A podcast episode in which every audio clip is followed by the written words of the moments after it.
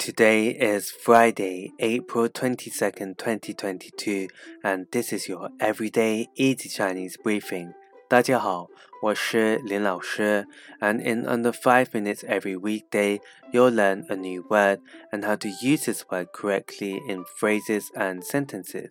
Today's word of the day is 回,回, which means to return. Let's practice by making different words, phrases, and sentences with 回.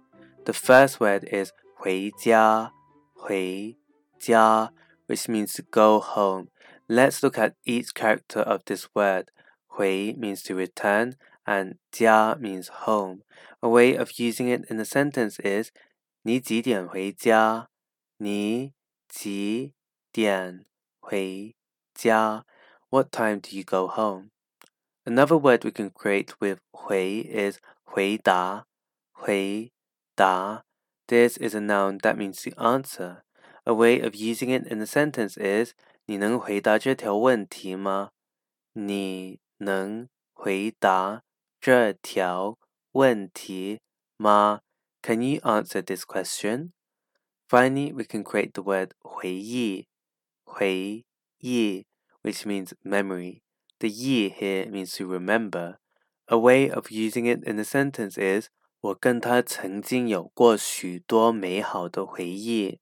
我跟他曾经有过许多美好的回忆。I have had many wonderful memories with her. Today we looked at the word hui, which means to return, and we created other words using it. These are 回家 to go home, 回答 to answer, and 回忆 memory. To see this podcast transcript, please head over to the forum section of our website www.everydayeasychinese.com where you can find even more free Chinese language resources.